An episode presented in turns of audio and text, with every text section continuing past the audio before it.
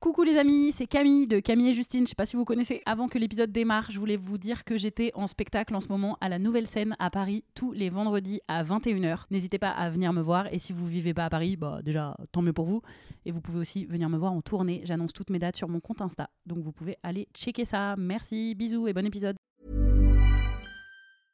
Hiring for your small business? If you're not looking for professionals on LinkedIn, you're looking in the wrong place. That's like looking for your car keys in a fish tank.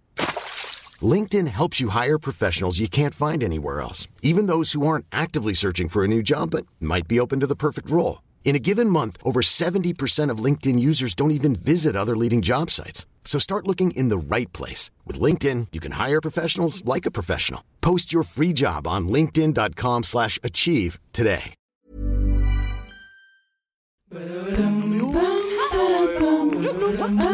Ça va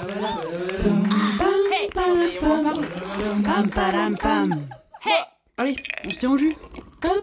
Bonjour et bienvenue dans On se tient au jus. Aujourd'hui, on est avec Charlie Danger et on boit un thé, un café, de l'eau. Rien, pas du tout de jus. Salut Charlie, ça va? Oui, ça va et vous? Oui, ça va très bien. On va te présenter grâce à notre euh, incontournable acrostiche. Ça, devient incontournable, on est Ouais. d'accord. C'est comme créatrice de contenu sur les réseaux, même si à l'origine elle voulait être surfeuse professionnelle. C'est Wikipédia qui l'a dit. H comme histoire et archéologie, ses sujets de prédilection. A comme antiquaire, le métier de ses parents qui lui ont transmis le goût de l'ancien. R comme rire, parce que dans tout ce qu'elle fait, il y a toujours une touche d'humour. Parce qu'on apprend mieux en s'amusant. Elle comme Les Revues du Monde, sa chaîne YouTube de vulgarisation historique suivie par près d'un million de personnes. I comme Isae super-héros. Hein? Quoi? Ouais, calmez-vous, calmez-vous. C'est tout simplement le petit nom de l'Institut supérieur de l'aéronautique et de l'espace, pour lequel elle a fait un TEDx en 2019 sur le thème de la beauté. Eux comme engagés, elle profite de ses vidéos ou de ses conférences pour faire passer des messages progressistes à travers des faits historiques et c'est aussi pour ça qu'on l'aime. C'est c'est fou, j'ai écouté avec passion. Genre, On dirait que tu découvrais. C'est- oui, genre, ah oui, super quiz. j'ai fait ça, oui, oui, c'est moi, c'est moi. Et donc, tu voulais être surfeuse professionnelle parce que Oui. tu as grandi dans, vers l'océan? Bah alors en fait, je sais pas pourquoi est-ce qu'ils ont mis ça sur Wikipédia comme si c'était genre un fait établi. Genre, elle voulait être. J'avais aucune chance hein, d'être surfeuse professionnelle. c'était moi quand j'étais enfant, genre comme euh, ah moi je voudrais être vétérinaire ou astronaute. Euh, Ah, c'était plus un rêve de gosse, Ouais, ouais, pas genre c'est dans ça. l'équipe de France. Ah non, non, non, pas euh. du tout. Bah, je, fais- je, je faisais euh, ré- enfin, un petit peu, mais euh, je veux dire pas de façon euh, suffisamment euh, haut niveau pour avoir une chance d'être surfeuse pro. Mais c'était, je sais plus, j'avais dû dire ça dans une, dans une interview en mode Ah ouais, j'aurais trop kiffé faire ça. Et encore une fois, c'était mon, mon petit rêve de gosse ou de préado. Et- Mais c'était pas a thing, et Oui. maintenant c'est sur ma page Wikipédia apparemment. Mais Wikipédia, il, Wikipédia, il s'inspire de, de notre journal d'idole ou quoi? Enfin, moi, il pourrait trouver genre, elle voulait être maîtresse, oui, d'accord, mais quand j'avais 6 ans, quoi. Ça, ce n'est plus valable. Parce que t'habitais, donc t'habitais en Ouais, Bretagne, c'est ça, j'habitais en Bretagne, et donc euh, oui, euh, c'était euh, c'était, euh, assez courant euh, d'avoir des petites passions comme ça. Tout le monde surfe là-bas? Non, non, pas forcément tout le monde, mais en tout cas dans mon coin, ouais, c'était une activité. euh, Il y avait ça, ou alors euh, l'autre penchant, à savoir les voileux. Les quoi? Euh, les voileux, Ah, faire du de la char à voile. Ouais. Euh, du char à voile. La planche? De quoi? Comment Bah, Du bateau à voile? Bah ouais, de la voile. On Donc, dit de la voile, ouais. ouais, ouais, il y avait ça. Mais ouais, j'aimais bien, j'aimais bien l'océan, j'aimais bien la mer, et je, me- comme je savais pas trop ce que je voulais faire, c'était ça ou devenir euh, aventurière, mais aventurière, c'était pas un métier, on m'a dit. Oh, Euh, Est-ce que c'est pas un métier? On peut pas être aventurier, aventurière? Si tu voyages, Bah, ouais, du coup- personne te paye pour faire des Hmm. aventures, quoi. Je me rappelle que j'avais mis ça sur ma fiche, justement, en mode qu'est-ce que vous voulez faire plus tard? Aventurière, et on m'avait dit c'est pas un métier. Euh, bah alors, Madame Trémoureux, on a eu tort.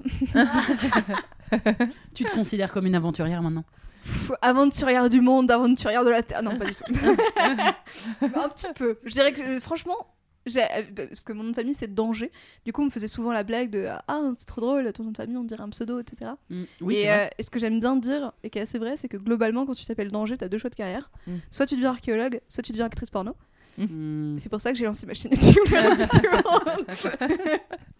Mais aventurier, aventurière, tu peux le faire grâce aux nouveaux métiers aujourd'hui qui sont les réseaux sociaux. Tu peux faire le tour du monde en étant payé par Ah des oui, marques c'est vrai, pour oui. faire des, Oui, des des, vlogs, des aventures. Les nouvelles aventures de Charlie, tu vois. Mm. les, Ouais. aventures de Camille et Justine. Oui.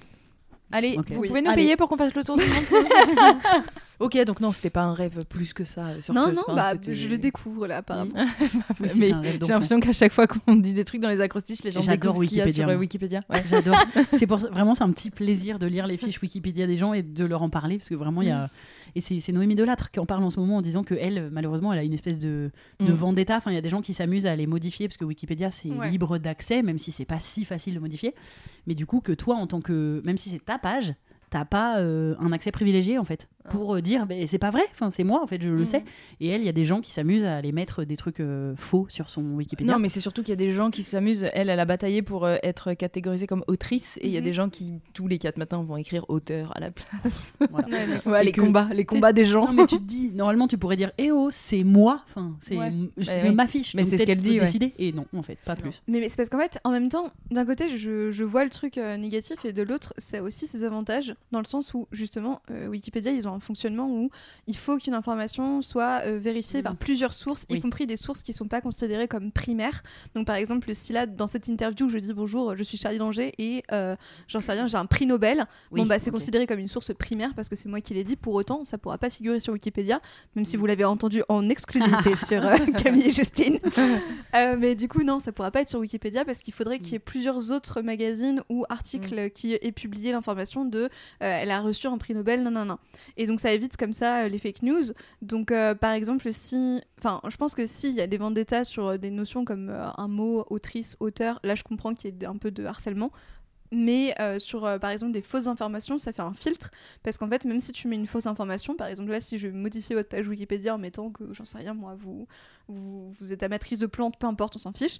euh, S'il n'y a pas plusieurs articles pour le corroborer, bah, ça sera supprimé dans l'heure ou dans les jours qui viennent. ok vous entendez arrêtez de dire que j'aime les plantes c'est clair ok, je me battrai toute ma vie pour que Wikipédia arrête de dire n'importe quoi. et donc tu as fait un TEDx Oui. Et en fait, quand j'ai vu un peu les infos, derrière, il y a eu, euh, t'as eu une vague de cyberharcèlement. Est-ce que c'est tout, qui, quelconque femme fait un quelconque, quelconque prise de parole publique J'allais dire Se fait cyberharceler à- ou- ouais. où il y avait vraiment un axe spécifique, enfin, non pas que ça justifierait le cyberharcèlement, mais je veux Mm. dire, est-ce que c'était un truc un peu gratos de juste parce que t'es une meuf ou est-ce que t'avais été titillé des. Euh, je saurais pas trop dire en fait ce qui s'est passé parce qu'en soi je trouve pas que ma conférence était particulièrement euh, choquante euh, et j'ai même pas pris d'ailleurs de position euh, particulière euh, pour, pour celle-ci. J'ai juste énoncé une, bah, des faits qui relèvent de la littérature scientifique, Ouais. euh, certes qui défendent une thèse qui est la mienne et d'ailleurs je fais la conclusion à la fin en disant que là par contre ça relève de mon avis personnel et de ce que moi j'aime- j'aimerais dans un monde idéal faire. Mais euh, j'ai reçu ouais, des, beaucoup de de messages à la suite de la publication de, la vidéo. Alors, je vais pas non plus nier, il y a eu énormément, il y a eu énormément de messages de soutien et aussi de messages de jeunes femmes qui m'ont écrit en me disant des trucs adorables du style euh, ça m'a vraiment permis de, de relativiser sur plein de choses, ça m'a fait réaliser des trucs et tout. Parce que, attends, juste parenthèse, Oui. en gros, dedans, tu parles de la beauté, enfin des Oui, dictates à travers l'histoire, en gros? Alors en fait, c'est pas tant axé sur la beauté, c'est vrai qu'il y a une grosse partie après du coup qui est partie là-dessus, mais à la base de la base, le cœur du sujet, c'est euh, la compétition intersexuelle féminine. C'est la rivalité féminine en fait. Et il se trouve que dans notre société aujourd'hui, elle est beaucoup axée sur des notions de beauté, mais parce que justement, c'est ce que j'explique dans la, dans la vidéo et dans la conférence, euh, c'est lié à des siècles d'histoire et aussi un petit peu de, biologie, même s'il faut pas essentialiser euh, euh, tout ça. Et donc en fait, l'idée, c'était plus de décortiquer. Tiens, c'est drôle parce qu'en tant que femme, on va toutes être confrontées à un moment donné dans notre vie à ces phénomènes de compétition intersexuelle qui peuvent être plus ou moins prononcés et qui peuvent se traduire par plein de situations différentes, y compris les filles qui se pensent euh, pas du tout concernées. Parce que je pense qu'on on aura peut-être des auditrices là qui vont se dire Mais moi, j'ai jamais été jalouse d'une autre Ouais. fille, euh, Mmh, c'est pas moi et tout.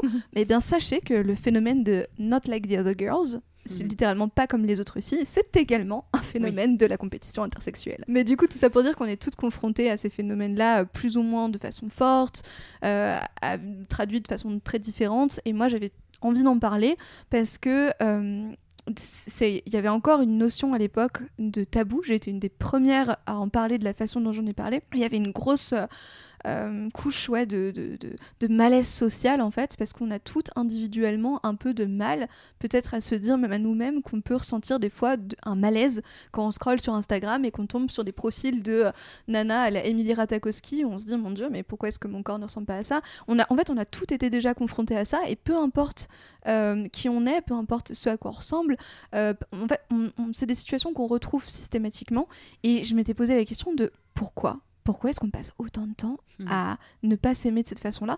Pourquoi est-ce que, par exemple, quand je vais à un rendez-vous important, je ressens le besoin de bien m'apprêter parce que je sens que ça va avoir un effet Hmm. positif? Alors j'ai commencé à, à plonger un petit peu mon nez là-dedans et dans, les, dans la littérature scientifique parce que c'est mon taf. Et en fait, je suis tombée sur des trucs euh, absolument fascinants. Euh, plein d'études. Alors, on a des trucs euh, en biologie, des trucs en sociologie, des trucs en, anthro- en anthropologie, euh, des, des- des- des relais aussi un petit peu historiques. Et c'était fascinant, en fait, de mettre un petit peu tout ça en perspective pour avoir une sorte de vision plus globale d'une problématique euh, qui, je pense, euh, freine à peu près toutes les femmes, mm, globalement, à un Oui. moment donné dans leur vie, ou dans leur carrière, ou dans leur projet perso. Et euh, comme c'était un sujet qui n'avait jamais été traité, en tout cas moi j'avais pas, je l'avais pas vu traité de cette façon-là à l'époque, eh bien je me suis dit let's go. Et donc j'ai fait une TEDx dessus. Et les retours étaient donc très positifs d'un côté. Et j'ai aussi eu des retours très euh, très très véhéments. De la part de femmes ou, ou d'hommes? Euh, non, je crois que c'était la part d'hommes. Alors en fait, je saurais pas te dire pour Parce qu'on être très parlait pas d'eux pour une fois. Euh, ouais, mais surtout, je j'avais pas le, j'avais pas vu que c'était des profils, euh, Oui. tu sais, Oui, oui, tu peux anonymisés sur internet. J'en savais rien. Alors certains si, parce qu'ils disaient, bah en tant qu'homme, en fait, c'était beaucoup de remarques du genre, bah alors les femmes toujours à se crêper le chignon et en fait tout ça, c'est stéréotypes sexistes. bah justement, on T'as les... écouté la conférence du coup Ouais, voilà, c'est ça. Mais et puis aussi beaucoup de parce que j'ai enfin je le lis à la fin à une position qui pour le coup est une position personnelle et euh, qui, qui est un petit peu euh, euh, embriquée dans tout ce qui est féminisme et tout ça et forcément quand on est une nana déjà euh, on tolère sois gentil ferme ta gueule Mm. mais alors en plus si on a le malheur de parler de féminisme et qu'on n'avait pas je pense qu'en je pense que c'est lié à ça c'est qu'à l'époque j'avais pas été euh, catégorisée par ces personnes-là comme euh, féministes. Donc ils ont Et été que- déçus. Ouais, ouais, c'est Hmm. ça. Je pense qu'il y a dû avoir un truc comme ça de oh mon dieu, oh non. Elle aussi. Ouais, voilà. Bah oui, on préférait Ouais. quand tu faisais juste des revues d'histoire et que tu Ouais. t'engageais pas dans le féminisme euh, des, des hystériques. Exactement. Ouais. Et euh, surtout qu'en plus, encore une fois, mon propos est pas du tout. Enfin, je le- j'ai réécouté d'ailleurs il y a pas très longtemps en me disant je- ça m'intéresse quand même. Qu'est-ce Mm. que j'ai pu dire qui les a froissés Et en fait, non, j'ai pas, j'ai pas eu l'impression en plus d'avoir tenu un, un propos particulièrement clivant. Bon, peut-être que si, mais en tout cas, ça m'a valu des menaces de mort, des menaces de viol et plein d'autres joyeusetés. Ce que je trouve fou, c'est que du coup, c'est en souvent, enfin, je sais pas si toi ça t'a fait ça, mais souvent c'est en faisant ce reproche-là, par exemple, à des, personnes qui sont pas spécialement catégorisées féministes ou militantes ou activistes, qui juste tiennent un propos comme toi, tu as l'impression d'avoir tenu, c'est-à-dire dans ta ligne, dans ta ligne artistique. Et que tu te fais taxer de féministes euh, trop extrêmes et qui sont déçus et tout, et derrière, tu as envie de leur dire, mais en fait, allez vous faire foutre, bien sûr que je suis féministe. Enfin, et nous, je sais que nous, c'est ce qui nous a plus énervé et qui a fait qu'aujourd'hui, on tient des propos qui sont finalement vachement plus véhéments. C'est parce qu'on s'en est pris dans la gueule à des moments où on pensait pas du tout faire. euh, Parfois, on fait des réels qu'on s- on n'a pas l'impression qu'ils sont hardcore, tu vois, abusés. On, c'est très léger, c'est très humoristique, et quand on s'en prend dans la gueule, j'ai envie de dire, mais en fait, eh, franchement, allez vous faire foutre. quoi. Mm. Et ils nous rendent encore plus véhémentes et, et ils se font prendre à leur, pro- à leur propre piège, en fait. Enfin, Mais j'ai l'impression que c'est un souci qui va dans les deux sens, euh, à la fois euh, sur euh, toutes les questions de la gauche et à la fois sur toutes les questions de la droite, où euh, on retrouve aussi des, des, des gens, en fait, de, fa- de façon générale, en fait, quand tu te prends un harcèlement de masse dans la figure, ça n'a pas tendance, euh, Oui. étonnamment, à te faire changer de position. Bah enfin, oui, j'ai voilà. pas, j'ai pas ce- cette impression-là. En tout cas, je pense pas que ce soit une technique euh, efficace si tel est leur but, Mm. mais je pense pas que, que tel est leur but. Je pense qu'il y a vraiment une question de. Ils essaient pas de nous faire changer d'avis, en fait. Euh, Non, ils sont juste touchés dans leur ego, mais surtout que là, on parle d'une conférence en plus qui les concerne pas directement. Non, et c'est ça. Et la conclusion, vraiment, alors du coup, la position un peu radicale éventuellement que je peux tenir, c'est en conclusion, euh, bah en vrai, euh, tant que, enfin pour l'instant, on est dans une certaine dynamique qui nous pénalise toutes, venez, on change de dynamique et il suffit d'un mouvement, d'une femme, puis de deux, puis de trois, puis de quatre, et on pourra faire, créer un, un point d'inflexion où à un moment donné, bah en fait, ce qui n'était pas considéré comme la norme deviendra la norme. Et c'est c'est juste ça la Mhm. position. Donc Ouais. si ça, ça les a chafouinés, bah mon dieu. Oui, c'est ça. fragile. Ah non, mais vraiment, là, là pour La le coup, fragilité masculine. Là, c'est enfin, vraiment, exactement la fragilité. C'est-à-dire que ça ne parle pas d'eux, ça ne s'adresse pas à eux, c'est, enfin, ou, ou du moins ça s'adresse à tout le monde, c'est pas visé euh, vers Pire, les ça hommes. pointe Quoi. du doigt un, un patriarcat. Voilà, vraiment, derrière, euh, des choses. Mais... Voilà, des mecs qui s'enflamment de, de, de cette conférence euh, en disant qu'ils sont pas contents. Tu te dis, bah, Mais qu'est-ce qu'il y a? C'est en fait c'est un reproche qui a souvent été. Je, je fais une petite parenthèse, une petite digression. Vous me dites si c'est hors propos, mais c'est une euh, c'est un truc qui a souvent été reproché. J'ai l'impression euh, à certains vidéastes de vulgarisation scientifiques, Mm. en particulier spécialisés dans l'histoire. Euh, je pense à mon collègue Benjamin Brio de la chaîne Nota Bene ou à ma collègue Manon Bril euh, de la chaîne C'est une autre histoire. On est aujourd'hui les trois chaînes avec euh, le plus de visibilité euh, sur Internet euh, à parler de ces thématiques-là. Et on est tous les trois face exactement aux mêmes critiques de la part donc, de certains est qu'on instrumentaliserait l'histoire à des fins politiques euh, parce que bah, du coup bah, certaines conclusions apparemment ou certains sujets traités seraient orientés. Et en soi, moi je trouve cette critique très intéressante. Euh, D'ailleurs, je suis très ouverte à la critique de manière générale, donc pourquoi pas. Et sauf qu'en fait, les historiens le disent eux-mêmes, c'est que les propos qu'on relate, en tout cas, je, pense parler pour nous trois, mais euh, ce sont simplement des faits. Et il se trouve que parfois, les faits euh, ne vont pas dans un sens euh, qui défend une idéologie Mm. plutôt qu'une autre, c'est juste les faits tels qu'ils sont. Et euh, il y avait eu, d'ailleurs, je crois que c'était le compte euh, Passion médiéviste sur Twitter, si je dis pas de bêtises, qui avait. ré- je, dis peut-être une grosse bêtise, mais c'est un des comptes comme ça, historique que je suis, qui avait fait une réponse comme ça à l'extrême droite en expliquant qu'en fait, bah, c'est pas une instrumentalisation de l'histoire, c'est simplement que parfois, bah, l'histoire telle qu'elle est. euh, et pas forcément euh, sert pas leurs convictions à eux qui sont des convictions idéologiques etc Mais c'est quand même très hypocrite parce que justement aujourd'hui il y a pas mal de- d'historiens qui ou d'historiennes Mhm. aussi qui démontrent que les, les vérités justement historiques avec lesquelles on a grandi ne- n'en sont pas Euh, je me notamment des choses sur les peuples euh, très anciens où les squelettes qu'ils retrouvaient ils pensaient que c'était toujours des hommes alors qu'il y avait des Mhm. femmes qui ont compris qu'en fait les femmes restaient pas forcément dans la caverne à, à préparer des pots de bêtes pour faire des manteaux à leur mari enfin tu vois Mhm. il y a eu plein de choses qui ont été remises en question et c'est hypocrite parce que j'ai l'impression qu'ils estiment que amener ce nouveau fait, c'est servir une, une idéologie woke, Oui. alors qu'en fait, on est en train de vous dire que justement, voilà c'est parce qu'avant, on avait une idéologie patriarcale à mort qu'on n'a pas eu, on n'a pas travaillé les faits de la bonne manière. Et du coup, c'est hyper hypocrite. Enfin, en fait, ils remettent en question la parole des des historiens ou des vulgarisateurs, vulgarisatrices scientifiques aujourd'hui, mais ils sont ils ont pas idée de remettre en question la parole de ceux qui l'ont qui ont établi des faits qui étaient faux à l'ancienne quoi. Ils Mhm. n'arrivent pas à se mettre ça dans pour des raisons idéologiques Oui, en fait, c'est ça. Et euh, oui, je suis d'accord avec toi. Et euh, moi, ce qu'on m'a reproché typiquement dans ma conférence TEDx, du coup, c'est que je défendrais la position de euh, les femmes ont subi le patriarcat dans l'histoire parce que on dépendait des hommes pour notre survie, et donc on aurait mis en place. Donc, quand on dépend d'un des autres pour notre survie, à savoir que tout euh, notre vie entière dépend de comment est-ce qu'on va se marier, comment est-ce qu'on va être choisi et préféré par des hommes, eh ben on peut mettre en place des stratégies euh, de, de- comment dire en fait pour euh, bah, être choisi précisément. Et donc être choisi, ça, ça veut dire que on, on supplante une autre femme par essence. Oui. Et donc du coup, c'est c'est tout ça que je développe. Mais ce que je dis là-dedans, c'est pas une position féministe. Quand je dis que les femmes ont dépendu des hommes pendant de très nombreuses années et pendant de très nombreux siècles pour prouvé. des trucs de base, fait. comme avoir, euh, j'en sais rien moi, un compte en banque, euh, travailler ou j'en sais rien, ou le droit de vote. euh, Bah parce que même à l'ancienne, le mariage, la création du mariage, c'était tu veux mes terres, épouse ma fille et tu posséderas ma terre. Enfin, Et- donc, euh, Et bah en fait, quand je dis ça, il n'y a pas de revendication politique derrière. C'est simplement un fait de, en effet, quand, quand on a une partie de sa vie qui va dépendre de comment est-ce qu'on se marie et de Mhm. comment est-ce que, quels sont les hommes de notre entourage, la eh ben, conséquence directe. la conséquence directe de ça, c'est qu'il faut faire attention à, à toutes ces choses-là, à être, euh, pas, enfin, dans- avoir la vie la moins misérable possible. En fait, ils luttent fort, fort, fort pour pas comprendre que notre société est patriarcale depuis des, des centaines d'années, des siècles, des millénaires, en fait. Enfin, Mais de toute façon, le féminisme n'est pas ou ne devrait pas être une euh, reven- revendication politique. C'est juste euh, une envie de, de mettre à égalité les hommes et les femmes dans le monde. Enfin, Et c'est même- oui. pas une. En fait, c'est évidemment que euh, de fait c'est une revendication parce que c'est pas le cas. Du coup, nous on revendique, euh, nous les féministes, on, on- veut, euh, on veut que ça change. Mais, mais ça devrait même pas. En fait, enfin, ça devrait même pas être un sujet. Et du coup, les seuls que ça dérange.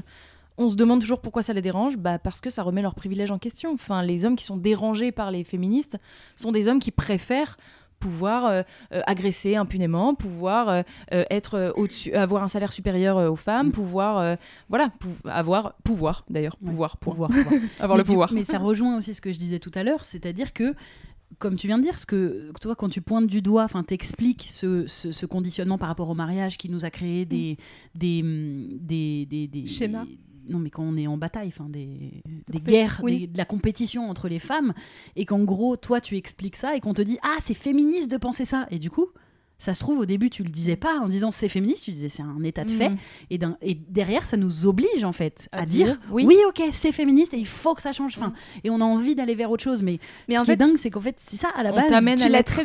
très, bien résumé. C'est quand je dis simplement, on a vécu des, des siècles d'un schéma qui a fait qu'on a dû créer des mécanismes de survie qui sont liés du coup euh, à tout ce qu'on vit aujourd'hui. Ça, c'est pas féministe en soi, c'est un fait. Par contre, dire et je veux que ça change. Ça, c'est féministe. Mm. Et en fait, c'est ça, je pense, qui a peut-être dérangé avec cette conférence, c'est Mm. que je, je fais toute la partie principale euh, de simple euh, exposition des faits, et ensuite je termine en concluant avec ma position personnelle qui est et j'aimerais que ça change. Mm. Et donc, euh, peut-être que c'est ça qui a énervé, j'en sais rien. Oui, oui. Ouh Non, là là. mais honnêtement, là là. honnêtement, je prendrais pas le pari. Je pense que Ouais. même si tu disais pas, il faut que ça change, ils auraient trouvé à redire Oui. du fait que tu pointes du doigt des choses qui sont Mais- de leur faute. Mais c'est fin. De base, ils retrouvent Pas toujours de ta quelque faute chose à toi, Michael, mais. S'il y a bien un truc que j'ai appris euh, en quasiment 10 ans euh, d'internet euh, aujourd'hui, Mm. c'est que peu importe ce que je peux dire, ce que je ne peux pas dire, ce que je peux faire ou ce que je ne fais pas, de toute façon, euh, je me ferai haïr. Oui. Et en vérité, pour être très franche, je pense aujourd'hui qu'il s'agit davantage de attendre l'occasion plutôt que de prendre une occasion valable et ensuite me Bien démonter. sûr. Euh, moi, ma valeur principale dans la vie, ma petite, voilà, je fais un Ton peu de mantra. mon mantra, c'est vraiment la remise en question. C'est quelque chose que je valorise beaucoup euh, chez moi, chez les autres, de manière générale. Je, je crois très fort en notre capacité et je pense que c'est ce qui fait qu'on qu'on peut être des bonnes personnes, y compris quand on fait des mauvaises actions, de se remettre en question, de réfléchir sur ses actes et de réfléchir sur des pensées et d'évoluer. Et euh, en ça, moi, je, je suis vraiment pas du tout fermée à la critique, voire même tout l'inverse. Je suis capable de reconnaître qu'il y avait des formats que j'avais il y a 10 ans qui étaient vraiment très nuls à chier et des vidéos que d'ailleurs que j'ai retirées de la chaîne, les toutes premières où j'en suis pas du tout fière et donc du coup je les ai virées. Et tout ça, il n'y a pas de souci. Mais j'ai l'impression en fait que les détracteurs, donc ceux qui en l'occurrence me harcelaient sous cette vidéo TEDx, mais aussi ceux qui me harcèlent aujourd'hui, euh, je pense sincèrement qu'il s'agit davantage d'une haine profonde, d'une haine viscérale de quelque chose que j'incarne, de quelque chose que je représente, à savoir une femme qui parle de science sur Internet euh, et qui n'est pas triple docteur, donc euh, pour eux qui ne méritent pas, enfin même si je remarque, même si j'étais triple docteur, Man- Manon est, docteur est docteur Manon Bril, docteur, oui, avec un E. Euh, et euh, Manon Bril, voilà. Et euh, pour autant, elle s'en prend aussi plein la gueule. Donc, en fait, je pense que c'est même pas une question de qualification. La haine viscérale des femmes, hein, pardon. Les gens ont du mal à entendre qu'on dise ça, mais la vérité, c'est que les féministes veulent faire un, un monde meilleur pour que les femmes aillent bien, mais parce qu'on vit dans un monde où il y a une haine des femmes qui est viscérale et que nous, on se prend dans la tête euh, très régulièrement.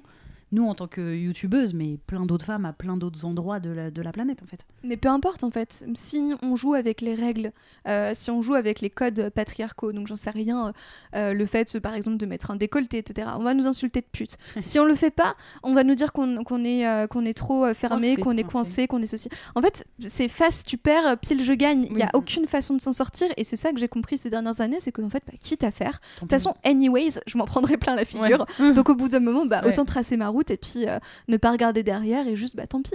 Euh, on m'en foutra toujours plein la gueule pour... euh, ça, ça, c'est un truc qui, qui me fascine beaucoup, c'est que... Donc ça fait quasiment 10 ans que je suis sur Internet.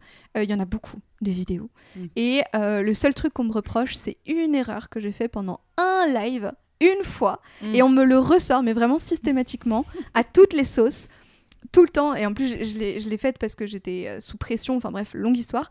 Et on me le ressort H24 en mode voilà la preuve qu'elle est vraiment débile. Et moi, j'ai envie de répondre, mais, mais pas de souci, critiquez mon travail. Allez-y, critiquez mes vidéos YouTube. Mais pourquoi vous me reprenez sur une Ça vous est jamais arrivé, Ah vous, oui, de mais en vous fait- tromper une Mm. fois Et puis surtout, t'as reconnu que tu t'étais trompé. Bah oui, complètement. Enfin, en fait, pourquoi les gens nous détestent à ce point? Enfin, Mm. c'est Vraiment, je, moi, je, ça, vraiment, ça me, ça me fait mal au ventre. Enfin, en fait, je, je réalise, je- là, quand tu parlais, vraiment, me sont revenus en tête euh, toutes les fois où avec Justine, on tombe sur des vidéos de, euh, on va dire, de gros youtubeurs euh, bien connus qui invitent une femme tout- tous les.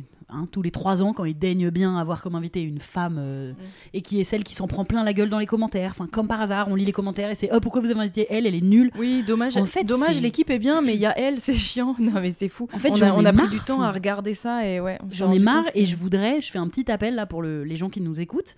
Euh, quand vous tombez sur ce genre de vidéo, par pitié, mettez des commentaires positifs en fait sur le fait qu'il y ait des meufs, parce que du coup, comme il y a tous les bouffons qui viennent mettre en commentaire c'est de la merde quand t'invites elle, ah bah c'était mieux quand il n'y avait pas elle, et ben je pense que ça donne un peu raison à ces gros youtubeurs, et je Mm. genre au masculin volontairement, Oui. Euh, et du coup ils n'invitent pas ou plus de se dire bah ça marche moins bien. Mais même Ouais, au-delà des, des commentaires en plus ça marche moins bien. Vous regardez les, les, les clics de youtubeurs euh, sur youtube vous regardez quand il y a une meuf dans une vidéo ou plusieurs meufs les, les, les vidéos elles font moins de vues statistiquement et souvent Ouais. les, les vidéos font moins de vues Enfin. Tu, tu sais que moi, c'était euh, un commentaire que je recevais assez régulièrement, euh, où en gros, euh, des, je pense que ça devait être surtout des, des hommes qui me disaient euh, ta, chaîne est vraiment trop bien et tes vidéos sont trop cool, mais ce serait bien si tu pouvais mettre genre un de tes potes à la présentation, c'est plus agréable, une voix masculine et ronde, comme Nota Bene, euh, un côté un peu euh, père castor, nan et tout, et euh, ta voix insupportable, euh, non, ça va pas, etc. Et ça, on me le reprochait souvent en fait, que j'ai une voix féminine. Pardon d'être nous, du coup, pardon. Ouais, ex- Enfin, excuse-moi d'exister hein, Excusez-nous d'être des femmes, Ouais, vraiment d'avoir envie d'essayer de faire des trucs. Et à l'inverse, on va dire à des mecs, euh, mais mettez une meuf avec un bon décolleté là devant la vidéo, parce que comme ça, ça attirera plus les foules. Non, mais vous voulez quoi en fait? Effectivement, pile tu gagnes, face tu perds. Enfin, non, c'est pas Et- ça le. Et moi, je me suis longtemps remise en question, du coup, parce que comme je vous l'expliquais, c'est une valeur qui est hyper importante pour moi. Et donc, du coup, bah, quand j'ai fait cette erreur, je ne pouvais que admettre, en effet, je me suis trompée sur la bataille de Serlis. Et après, je me suis dit, mais en fait, c'est stupide parce que euh, ça remet pas en question mes compétences de vulgarisatrice scientifique. Critiquez-moi sur mes vidéos, attaquez-moi sur mes vidéos. Sur- Mais en- la vérité, c'est qu'ils ils peuvent pas. Et euh, je pense qu'il doit y avoir une frustration. Et quand j'ai fait cette erreur, ça a catalysé un truc de enfin. Enfin, ça y est, on, la aller. tient, on peut y aller, let's go. Et donc, je pense que c'est pour ça qu'ils s'acharnent autant sur, ce- sur ce- cette erreur qui, en vrai, est pas si ouf que ça. Mais c'est parce que ça leur permet, ça leur donne cette espèce de passe-droit de dire Charlie Danger est stupide. est nulle. Et ouais. c'est ce qu'ils veulent, en fait, pouvoir Mm. avoir l'affirmation de je suis stupide, Bah, c'est parce ce que ça les oui, c'est ce qu'on- rassurerait. C'est ce qu'on Bah disait, on en parlait avec Rose Lamy qui tient la page euh, Préparez-vous pour la bagarre Mm. et qui pointe du doigt des, des faits, enfin des choses sexistes qui se passent dans les médias. Et elle, euh, elle avait notamment pointé du doigt le fait que pendant là, les, les présidentielles, euh, toutes les femmes politiques étaient taxées de nulles et d'incompétentes, là où on on n'allait jamais, ou de débiles. Enfin, vraiment, on avait vraiment vers ça, ce qui n'est pas quelque chose qu'on reprochait aux hommes, alors qu'il me semble qu'il y en a aussi qui sont incompétents. Enfin, on a eu quand même une campagne avec Zemmour qui disait connerie sur connerie, non-sens et mensonge sur mensonge, démonté deux secondes après par tous les, les- les professionnels de, de ce dont il parlait. Et personne n'a dit euh, Zemmour est incompétent et nul. Enfin, alors que je pense qu'on avait de la marge, tu vois.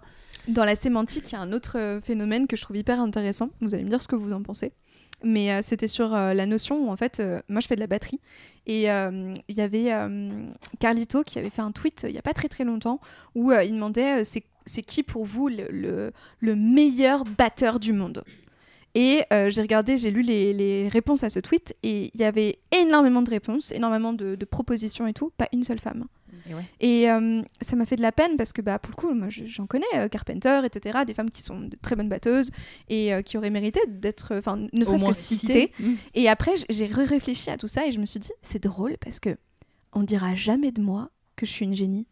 Mm. C'est-à-dire que je, je peux être excellente dans un. Je dis pas que c'est le cas, mais, mais je, je pourrais théoriquement être excellente dans un million de trucs.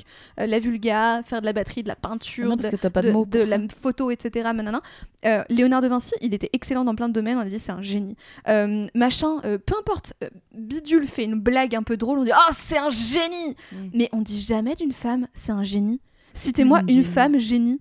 En fait, le mot génie est systématiquement associé à du masculin. Bah, déjà, un génie. Oui, un Il génie. n'y a, pas la... y a pas le féminin. Nous, on Et- peut être ingénus. Oui, Oui, évidemment, et ça, on peut l'être très bien. Et j'ai trouvé ça triste parce que je me suis dit, peu importe en fait, in fine, mes compétences, ma capacité, euh, mon talent ou non dans un domaine en tant que personne, je ne serai jamais Génial. génie. Ouais, Mm. génie. Et je sais Ouais. pas, ça m'a rendu triste parce que ça, ça fait comme si.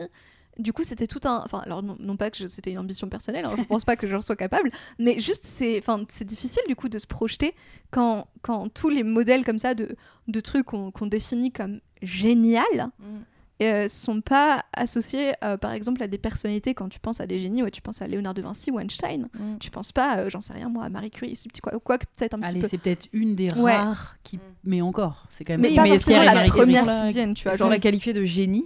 Pour Bah, autant Est-ce que tu veux dire, est-ce que c'est son mari qui a reçu le prix Nobel quand c'était ses recherches Ah oui, voilà, peut-être. Oui, c'est ça. Mais euh, évidemment que les mots ont leur importance et du coup pour revenir au tweet de toute façon rien que la question comment elle est posée enfin qui est le Oui. meilleur Batteur. du monde ça donne en fait. Bah, C'est-à-dire que même si t'en connais une, Oui, même- ça, ça a été ça donne même pas envie de répondre ça parce que tu dis ah mince, je vais répondre à côté de la question si je dis. Bah, D'ailleurs, je, me suis permise de, répondre Mm, du mm. coup et j'ai préféré demander dans la... parce que ça se trouve et lui ce qu'il voulait, ce sous-entendait c'était Oh, quel est le meilleur batteur? Et dans ces cas-là bon bah j'aurais Mm. rien eu à dire enfin Mm. je veux dire il a le droit de demander ça il est ok mais en fait il m'a confirmé que oui ça pouvait être batteur ou batteuse Mm. et donc du coup euh, et euh, il était d'accord euh, sur mon choix de Carpenter. Mais euh, en soi c'était intéressant parce que du coup enfin oui je, je sais pas. Parce que c'est vrai que dans certains domaines typiquement les sciences euh, typiquement euh, certains domaines de la musique ou peu importe, comme c'est une euh, majorité d'hommes qui sont présents dans ces domaines et qui sont considérés comme les pontes, comme les Mmh, mastodontes, sûr. euh, c'est difficile de se créer un imaginaire. Et je pense que avant de commencer une discipline, il doit y avoir cet imaginaire de rêverie un petit peu nécessaire pour se projeter dans ce métier, pour se projeter dans cette passion et qui déclenche, qui l'étincelle à l'origine de la passion. Mm. Et quand on n'a aucun modèle, aucun modèle sur lequel on peut se représenter ou s'imaginer, euh, bah, ça, ça a du mal à faire partir l'étincelle. Bah on se dit que c'est pas pour nous, enfin qu'on n'est pas invité du coup. On va les laisser entre eux parce que c'est. Bah, tu te projettes pas, tu Bah t'imagines Ouais, pas quelque Si chose t'es que pas tu représenté, vu. bah oui évidemment. quelque chose que tu n'as jamais Mm. vu, tu ne sais pas que tu peux le faire. Et d'où d'où l'importance, comme on disait, comme on a dit plein de fois, de la représentation, euh, que ce soit pour les femmes ou pour les personnes non blanches ou pour les personnes handicapées, les personnes LGBT, euh, l'importance de se voir faire des choses et de te dire je peux le faire. Mm. Et d'où l'importance, même si ça paraît dérisoire, du langage. Vraiment, moi je me rends compte à quel point, quand on me dit, euh, enfin, de toute façon, il y a eu des études qui ont été menées là-dessus, mais quand on te dit euh, justement quel est le meilleur batteur en vrai, vous pourrez me dire ce que vous voulez sur le masculin qui serait neutre. Non, dans la tête de l'immense majorité des gens, ils vont du coup penser à un homme automatiquement. Ça n'invite pas Alors à que répondre si une tu femme. dis- Mm. Quel est le meilleur ou la meilleure batteur, batteuse Bah que oui. tu imagines Là, ça y est, tu ouvres ta porte, quitte à ce que ce soit pour te dire merde, je connais aucune femme batteuse.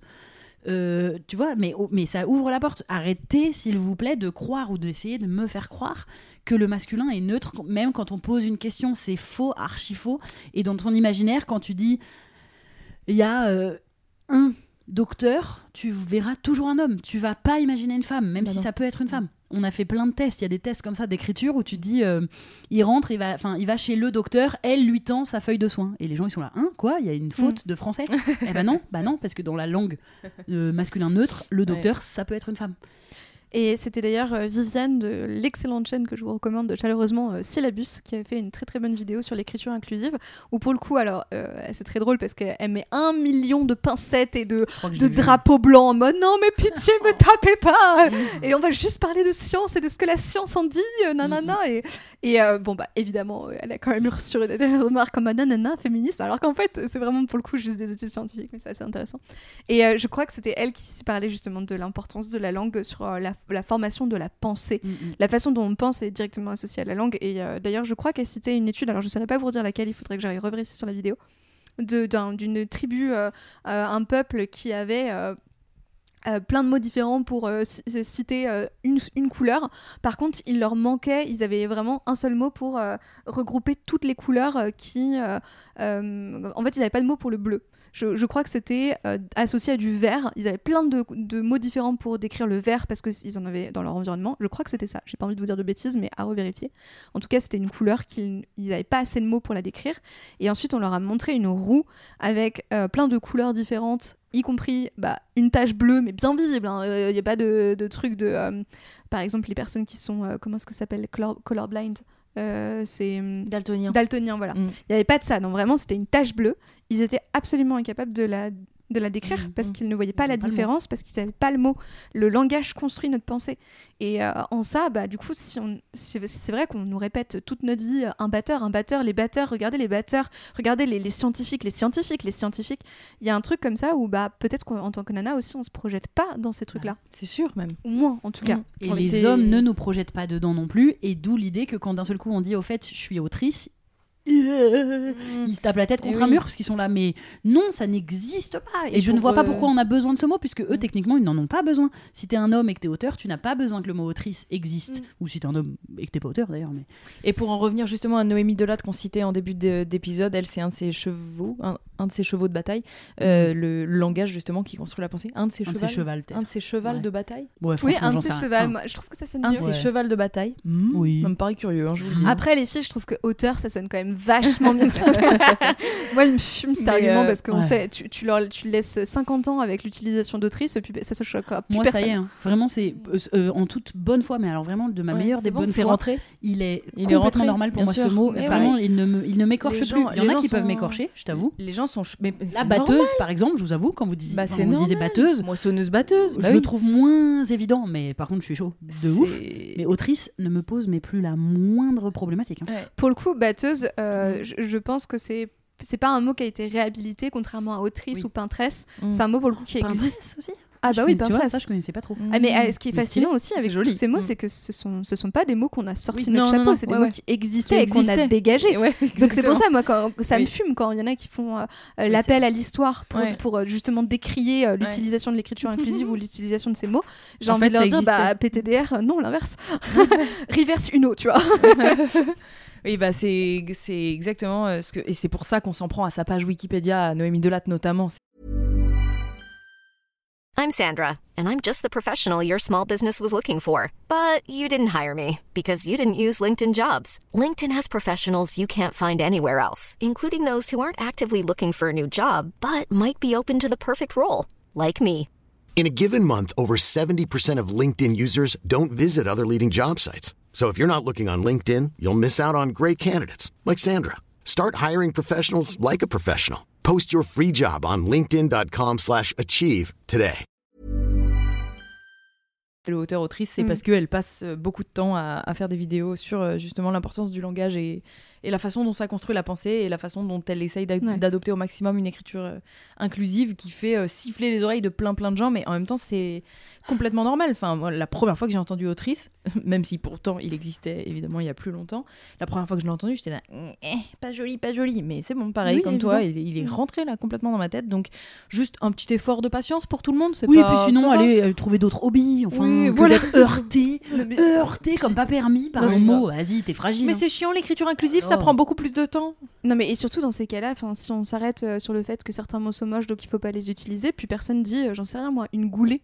C'est moche une goulée, pourtant personne s'offusque. Hein. Oui, oui. Non, mais il y a des mots qui sont vraiment très moches. Un oui, boyau. J'ai encore une question à poser.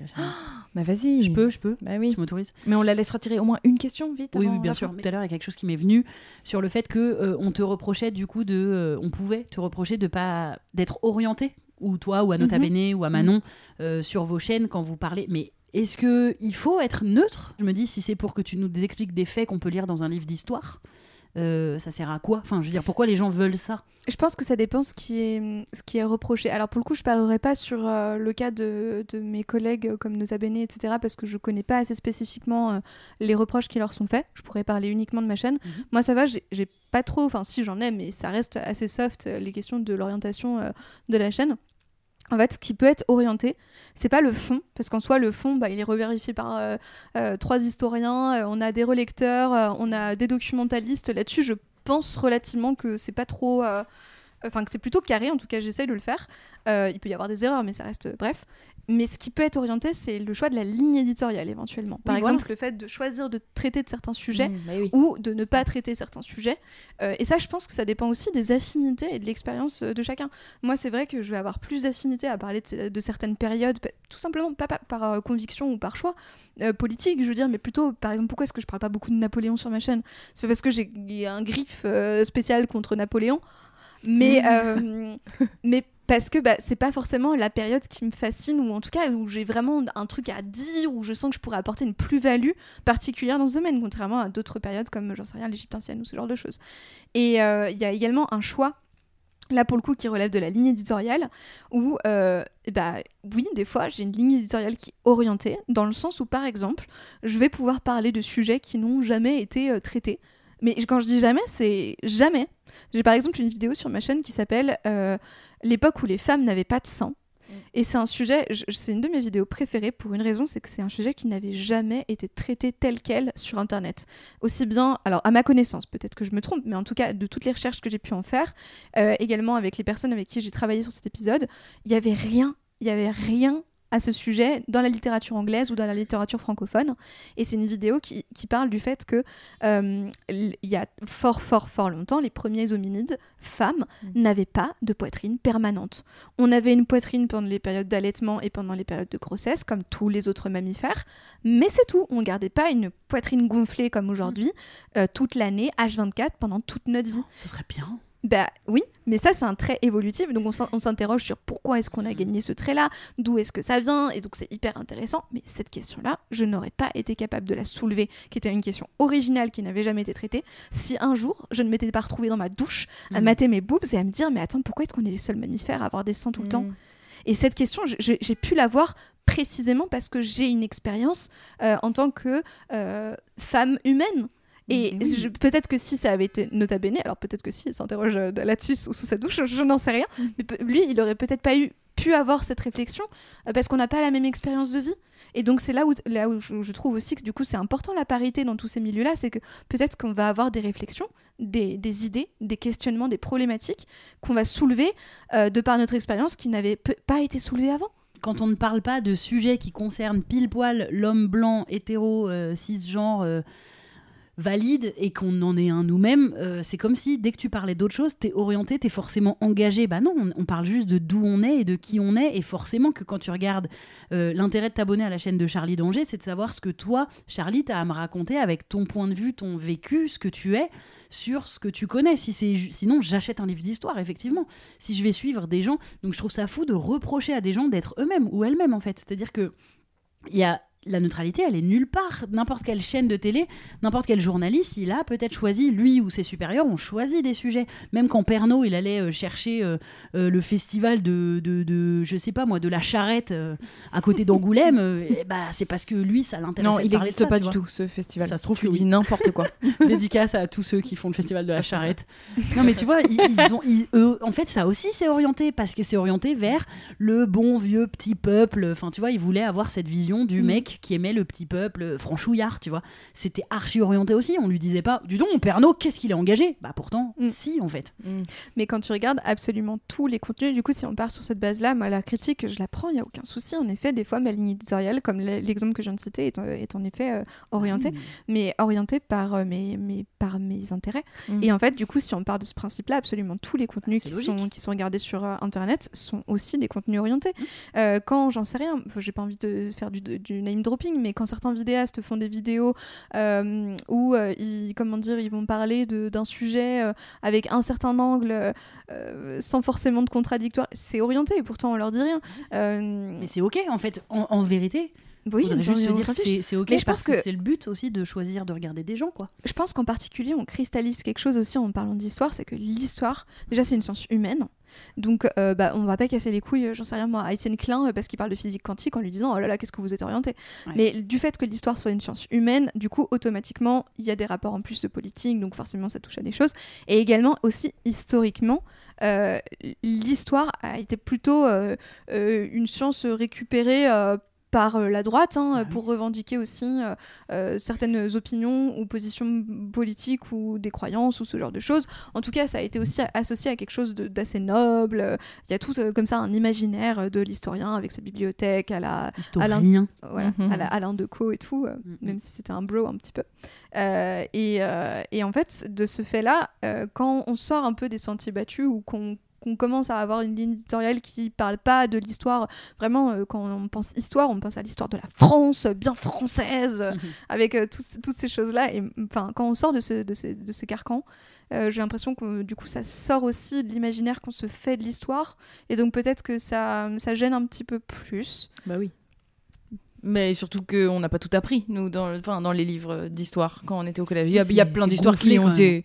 Il y a plein d'histoires qui ont été mises de côté et que ça arrangeait Bah, bien. tiens, par euh, exemple, le programme scolaire, très Mm. intéressant parce que c'est un, un- un très, très, très, très, très, très, très gros choix politique et de ligne bah oui, éditoriale. évidemment.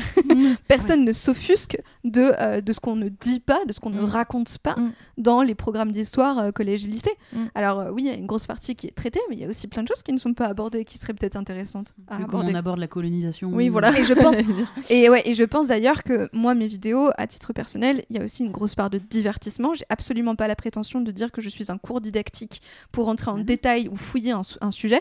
Moi, je suis plus une sorte de petite porte d'entrée vers euh, une curiosité ou un intérêt pour faire découvrir un sujet et peut-être créer des passions et après euh, que les gens aillent voir les sources que j'ai mis à disposition, etc. Mais j'ai pas vocation à être un cours. Mais quand en plus on a vocation à être un cours sur quelque chose, je trouve qu'il y a encore plus de portée euh, euh, sur la, la ligne éditoriale. Moi, je fais juste des vidéos de divertissement. YouTube, oui, en c'est une plateforme de divertissement. Donc, Tous ces haters, j'aimerais bien les renvoyer vers le livre d'histoire et qu'ils aillent pointer du doigt dans le livre scolaire de leur enfant ou de leur cousin ou de eux quand ils étaient petits en disant dis non ça ça ça là il y a de quoi être un hater je pense ou une hateuse on dit pas tellement ça non plus Bah non, parce que justement, Mais- ces oui, haters-là, voilà. c'est ceux qui ne veulent pas Mais je euh, sais voir bien, la vérité. c'est d'une hypocrisie sans fond Oui, parce que bah, tu viens évidemment. dire à une nana qui fait une chaîne YouTube avec sa ligne édito, son regard, sa vision, ce qu'elle a envie de raconter aux gens, et tu viens lui dire oui, t'es pas, t'es pas objective, bah non, t'es pas neutre, bah non. Mm.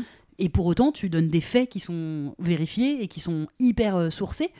Et ils sont jamais allés remettre en question les le JT qu'ils voient parfois, ou le, le- le- justement le manuel scolaire. En effet, je trouve que c'est un très bon exemple. Mm. Ils vont pas aller remettre en question ça, ce qui est quand même. Bah, c'est hypocrite, c'est hypocrite. Voilà, c'est Mm. tout à fait hypocrite. Ça m'agace. bon, allez. allez, allez, on pose une petite question. Pour, Allez, euh, une sinon petite Justine question, le petit bol à question. Non mais quand même, c'est un des principes de ce Tu podcast. as le choix, allez, quand même, entre une petite question chill, une petite question deep ou un petit jeu. Et quand je dis un petit jeu, je vous dis la vérité à vous, auditeurs, auditrices, j'en ai mis qu'un dans le bol. Eh Mathieu, depuis l'émission, surtout tu le dis pas et en fait c'est Ouais, elle qui vend la mèche. Allez, allez, on est honnête. Je viens de parler d'hypocrisie, je peux pas. Moi, je vous dis la vérité, en fait.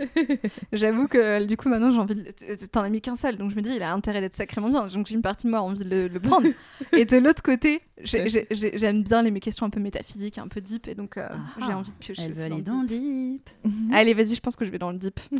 Comment est-ce que tu te lis le mieux avec d'autres personnes? Ouh Ah oui en effet question, question ouais. deep. C'est un peu deep. Je l'aime bien. Par, Euh, par quoi passe la connexion, quoi Quand je connais pas quelqu'un C'est le sens de la Oui, question comment Ouais. tu deviens ami Enfin, tu vois, comment Ah oui, ok. Pour moi, c'est un peu, c'est ça, c'est comment Bah. tu crées un lien avec quelqu'un le plus facilement. C'est encore un peu euh, mystique, j'ai l'impression pour moi, parce que c'est très récent dans ma vie euh, de vraiment créer des liens d'amitié et tout ça. Parce que pendant très longtemps, j'avais absolument pas. J'arrivais pas à comprendre comment ça fonctionnait. et du coup, je testais, je me rappelle, j'avais un petit carnet quand j'étais petite où je notais des expériences pour me faire des amis et tout, Mm. euh, parce que je comprenais pas comment ça marchait. et euh, Tu intellectualisais le... ouais, de ouf. la notion d'amitié? Ouais, exactement. Et en fait, euh, bah, j'ai l'impression que. Comment J'ai fait toute la première partie de ma vie où j'essayais de jouer un rôle euh, de, de quelqu'un que je n'étais pas parce que j'étais persuadée que c'était comme ça que j'allais pouvoir me faire aimer parce que bah, j'avais jamais connu rien d'autre que le harcèlement et le fait d'être euh, pas kiffé par les autres. Mm. Et euh, l'instant où j'ai commencé vraiment à me dire, hey, on s'en fiche et vraiment être moi-même et puis parler de, des choses que j'aime bien, des choses que j'aime pas. Euh, de c'est très bateau ce que je suis en train de dire. Je, je parle de mes passions et ça passionne d'autres gens. Euh, Il y a un peu de ça. Y a un petit peu. De... Ouais, je sais pas. J'ai l'impression que ma- euh, la, la Avoir une passion sincérité. commune. Euh, La passion, oui, pourquoi pas, ça peut être une bonne porte d'entrée, mais j'ai l'impression que ce qui, fait, qui, ce qui crée du lien, c'est l'authenticité. C'est le fait d'être capable de se montrer euh, comme euh, un, un petit carrelage avec ses fêlures. Et, euh, Oh. mais c'est vrai. Et, euh, et quand on, on- on crée cette proximité de tiens, c'est drôle, on a, on a des expériences en commun, où j'arrive à empathiser sur certaines des expériences que tu as pu vivre, ou Mm. et ben ça crée du lien et de la connexion, et, et même y compris avec des gens qu'on connaît pas d'ailleurs. Mhm. Euh, euh, J'imagine que dans vos auditrices et vos auditeurs, il doit y avoir plein de gens qui éprouvent de l'affection pour vous alors qu'ils ne vous connaissent pas, parce qu'ils arrivent à Mhm. empathiser avec certains de vos propos et avec euh, ce que vous transmettez euh, à travers un écran ou ici à travers des petits écouteurs. Donc Et toi, après, hop, une fois qu'ils nous rencontrent dans la rue, oh, Oh, oh non, en fait, en fait bof. Et toi, Justine? Moi, euh, je pense le. Bah, moi, je suis. Je rejette pas mal les, les nouvelles personnes dans, dans ma vie. C'est terrible. J'ai l'impression d'avoir déjà beaucoup d'amis et beaucoup de. de... Enfin, j'ai beaucoup de personnes proches de moi, d'amis et de famille, et du coup, j'en ai pas trop besoin de plus. Et euh, c'est horrible dit comme Non, ça. mais t'as déjà un gros Mais- entourage. oh oui, en fait, j'ai déjà un gros entourage et j'essaye de, de, de bien. Et en fait, c'est très important pour moi l'amitié et surtout à entretenir. Je, je, je me vois pas du tout ne pas entretenir mes amitiés. J'ai besoin de les entretenir vraiment, mais bien, comme, euh, comme, euh, comme un truc. Comme une voiture. Comme une, euh, comme une voiture que tu laves, quoi, tu vois, tous les jours. et que tu aspires à l'intérieur et tout. Euh, et euh, j'aspire mes les potes. On dirait qu'il y a zéro sincérité dans ce que je dis, que des blagues. Non, et donc, non. Et donc, je suis ouverte quand même pour rencontrer des gens, des fois, mais, mais pas trop à les faire rentrer de fou dans mon cœur, sauf si, sauf s'il y a un vrai gros coup de cœur, bien Mais avec tes amis, du coup, là, comment tu t'es lié avec eux? Tu t'en souviens Eh bien, Qu'est-ce non, j'allais plutôt partir sur les Ah. nouveaux parce que en fait, mes, mes, mes amis, ils datent trop. Je Oui, sais pas comment l'école, on en s'est liés. fait. On s'est liés à l'école, oui, Justine, en fait, c'est la psychiatre qui a un an de liste d'attente. vraiment. Alors, j'ai Prends un ticket en fait si tu veux être mon ami. Numéro horrible. 67. Et là, il y a quelqu'un qui dit euh, Salut, en fait, moi c'est Ludivine, euh, bah, j'aime bien le sport. Ouais. Et tu dis Non, c'est bon. Suivant. Mais je sais pas, on peut pas avoir genre 100 millions d'amis. Mais non, mais t'as raison. Mais parce qu'il y en a qui n'ont pas eu euh, des dizaines Oui, en oui, bien sûr, bien sûr. Moi, j'ai plus Moi, j'ai vraiment vraiment d'amis de lycée. J'en ai deux, tous trois, mes quoi. copains copines de lycée. On est un très très gros groupe et du coup, j'ai voilà, j'ai pas la place mentale pour accueillir de nouvelles personnes euh, en amitié, on Et va donc dire. Là, si tu Mais donc, je pense que le lien, moi, que j'ai le plus euh, effectué, connu, et que, qui est encore le cas, c'est vraiment l'humour, je pense. C'est vraiment la meilleure manière pour moi de, de rencontrer des gens. Et du coup, si je vais pas dans l'amitié, mais plutôt dans les, dans les rencontres amoureuses, quand j'étais euh, sur euh, les applis, j'ai beaucoup traîné sur les applis de rencontres, l'humour. L'humour ou rien. Genre, si on rigole pas dès le tout premier truc, c'est pas la peine. Donc, du coup, je pense que c'est ça qui me lie plus facilement. euh. Mhm. Et en tout cas, c'est clairement pas le small talk. Toi non plus, Camille. J'adore quand on se dit vraiment la météo et tout. Salut, ça va? Tu fais quoi dans la vie? Non, ça c'est éliminé. Éliminatoire. Moi, c'est définitivement, effectivement, euh, beaucoup l'humour pour euh, me faire des, des potes. C'est vraiment sans m'en rendre compte. Euh, pas, euh, surtout avec les mecs, je dois dire. Pour euh, les amis mecs, ça va souvent, souvent passer par là. Les filles aussi un peu, mais plus les, les gars. Mais les gars, ils Vraiment, sont plus drôles, non Déjà, ils sont plus marrants. Les filles, elles sont pas marrantes en général.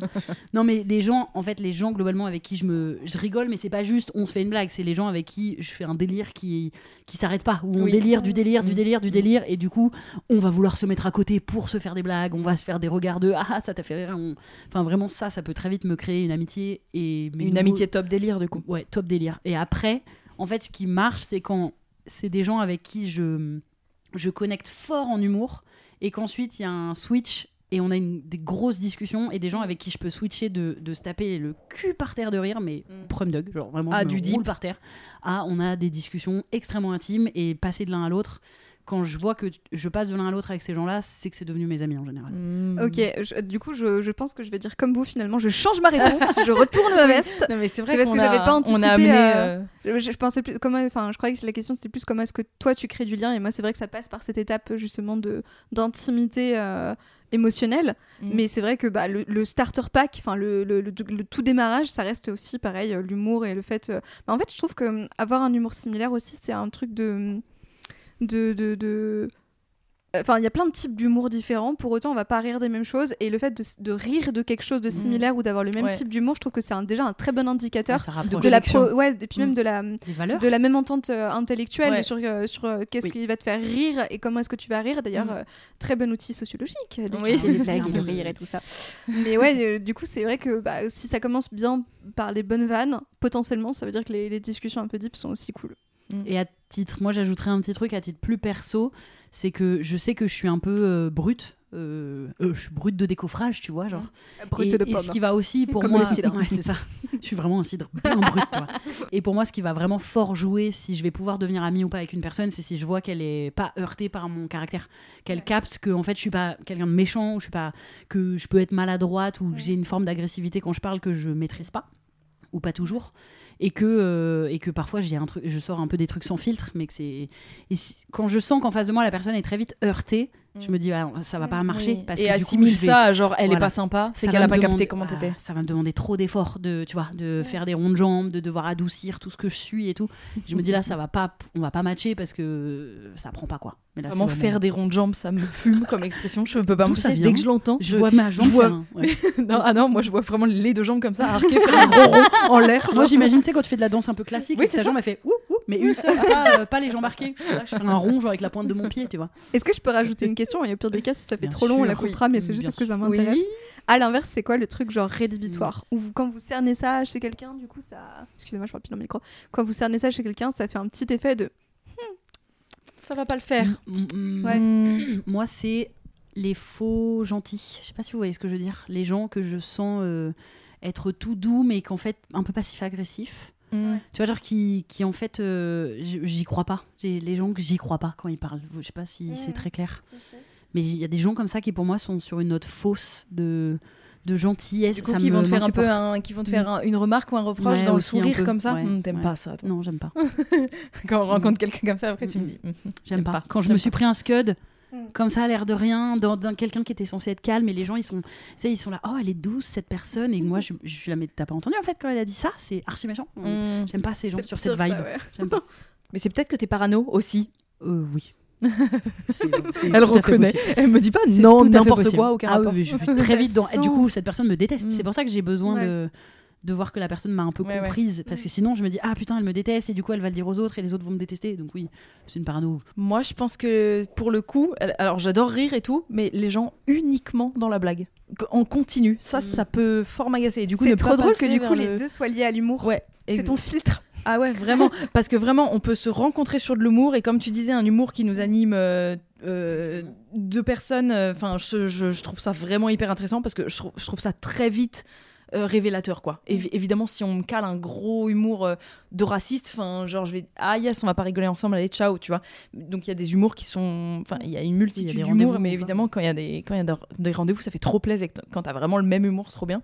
Mais du coup par contre euh, rencontrer quelqu'un pour moi qui qui est vraiment uniquement dans la blague, humour, humour, humour qui s'arrête jamais et vraiment à qui au bout d'un moment t'as envie de dire on peut parler sérieusement ou ça n'arrive jamais. Ça c'est quelque chose qui me rebute à fond. Ouais. Je me dis ah on Mm. pourra pas du coup avoir de discussions sérieuses et ça va me poser problème parce qu'il faudra passer de l'humour euh, Oui.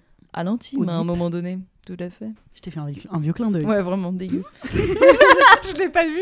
Robert Je regrette. Mm. Mm, le avec moi tu pourras passer dans l'intime t'inquiète pas Mm. Ah. et toi, Et toi Euh, Les gens qui puent de la gueule. Mais quoi? Mais c'est pas de leur faute. Non, je crois qu'étonnamment, ça... alors c'est très spécifique, mais c'est les gens qui. qui... Bah, D'ailleurs, c'est li- en lien avec la valeur dont je vous ai parlé un peu plus tôt, mais c'est les personnes qui vont avoir un discours de type, je caricature, mais c'est ça en substance. euh, non, mais moi, je, je suis pas méchante, je dis simplement la vérité. Mm. Moi, je parle avec mon cœur, je ne peux pas faire autrement. En fait, euh, je suis grande gueule, mais c'est Mm. parce que c'est moi, en fait, Mm. et je peux pas m'abstenir de Oui. dire la vérité. Et de dire des en fait, trucs méchants. je suis honnête. Mm. Je suis honnête. Oui. Et je suis là, non, Stéphanie. En fait, il y a une nuance. Si je, si je viens te solliciter et que je te demande est-ce que tu trouves ma robe chum et que tu me dis, bah franchement, girl, elle est un peu chum ta robe, là, tu es honnête. En revanche, si tu débarques et tu fais meuf, ta robe est dégueulasse, Oui. là, tu es juste un être humain absolument abject. voilà, la, la- la fait est fine, Mm. mais il faut l'apercevoir. Mm. Et ça, en fait, ce, ce truc-là, j'ai l'impression que c'est. Alors, peut-être que je me trompe, je, je dis pas, pas not all, euh, je suis honnête, mais en gros. J'ai l'impression que ça traduit surtout un espèce de manque de remise en question où derrière un couvert de pseudo-honnêteté, euh, on se permet de- d'a- d'avoir des propos un peu blessants ou euh, d'être euh, assez incisif. Mm. Et je, je suis pas forcément très fan de ça, genre du côté très grande gueule. Et en plus de ça, c'est un côté où je suis assez introvertie et ça a tendance à me mettre un peu genre dans ma carapace où Ouais. j'ai trop peur de l'autre. Eh oui. Oui, oui, oui, Oui. Tout à fait. Je rejoins aussi. Je trouve qu'il y a un côté un peu malhonnête où, euh, Mm. sous couvert d'une d'une valeur qui serait noble, on se permet en fait d'avoir euh, Oui. des comportements qui sont pas okidoki et qui euh, Mm. transversent un peu aussi euh, le, le- le consentement et les limites de l'autre. Ouais. Voilà. Très fan de pas Okidoki. ouais vraiment et surtout le caler euh, Oh là là, le caler comme tu sais ça. juste après une phrase hyper élégante Et surtout ne pas ne pas le caler en mode ça euh, ça va ça te va si on fait ça Okidoki. Mais là non c'est pas Okidoki. C'est un, un mème à la base, je sais pas si vous l'avez. C'est euh, Mario qui a des yeux laser et il est en mode This is not okidoki. J'adore. Pas mal. Ah non c'est vraiment pas Okidoki. je vous l'enverrai. et vous savez ce qui serait okidoki par contre? Bah, c'est de faire le petit top flop c'est moi maintenant qui chante ce Ah ouais, ok, j'ai envie. super. J'adore le générique. S'agit de nous recommander ou de ne pas nous recommander une œuvre euh, quelconque que Quelle tu aurais lue, vue, entendue, euh, écoutée euh, euh, récemment et voilà dont tu as envie de parler. On Alors- peut, on peut commencer si tu veux réfléchir mais j'ai l'impression que tu es bien parti Non, ben moi j'en ai plein, mais en fait c'est Ah. ça le souci. Euh, dans les pas récentes, mais qui sont un peu genre les trucs que je fais que de rabâcher tout le temps, mais d'un autre côté je trouve ça important. Je suis une énorme fan euh, de Madeleine Miller, qui est une autrice euh, qui parle principalement de mythologie, mais en fait elle revisite un petit peu certains mythes et tout. Elle a notamment euh, écrit euh, deux bouquins pour l'instant qui s'appellent Le Chant d'Achille et Circé, deux œuvres absolument genre à s'en taper le cul par terre. De Euh, rire, de rire non, ou non, de non, non, c'est vraiment genre. euh, non, c'est même pas de connaissance, c'est tu chiales tes grands morts, quoi. C'est euh, vraiment. euh, c'est. Tu t'attendais pas à celle-là. elle, elle me surprend à chaque fois. non, c'est pas, c'est pas genre juste triste, point. C'est que c'est très joliment raconté, il y a tout une dimension derrière, on s'attache au personnage, c'est trop bien fait, c'est trop. Et c'est une façon de voir la mythologie qui est. euh, elle s'appuie donc sur euh, les mythes qui, qui existent déjà, euh, et elle les revisite avec des éléments euh, narratifs ajoutés. Maintenant, c'est le principe d'un mythe, il est fait pour vivre, donc euh, Mm. c'est okidoki. et euh, c'est très bien fait, c'est très joli. Donc ça, je le recommande à chaque fois. gl- Globalement, c'est la petite reco que je fais toujours. Et sinon, en plus récent, euh, je me suis fait l'intégralité euh, du podcast de Mimi Hegel, euh, qu'elle qui, qu'elle anime avec euh, Tequila Tex euh, sur euh, House C'est le of gars the... de TTC Non, De c'est qui? La texte C'est qui. C'est, euh, il, me- il me semble que c'est un DJ et Ouais, du coup ah il oui, fait oui, aussi pardon, du podcast. ouais. Oui, Non, toi tu penses à. TTC. Bon, c'est pas grave, c'est pas grave. Si, en plus, Je crois c'était que dans c'est ça. TTT. Je vérifierai. Si j'ai raison, je le garde. Comme ça, je passe pour Oui. un peu de Ok. science. Et si j'ai tort, je le coupe. Comme ça, personne ne sait que je me trompe.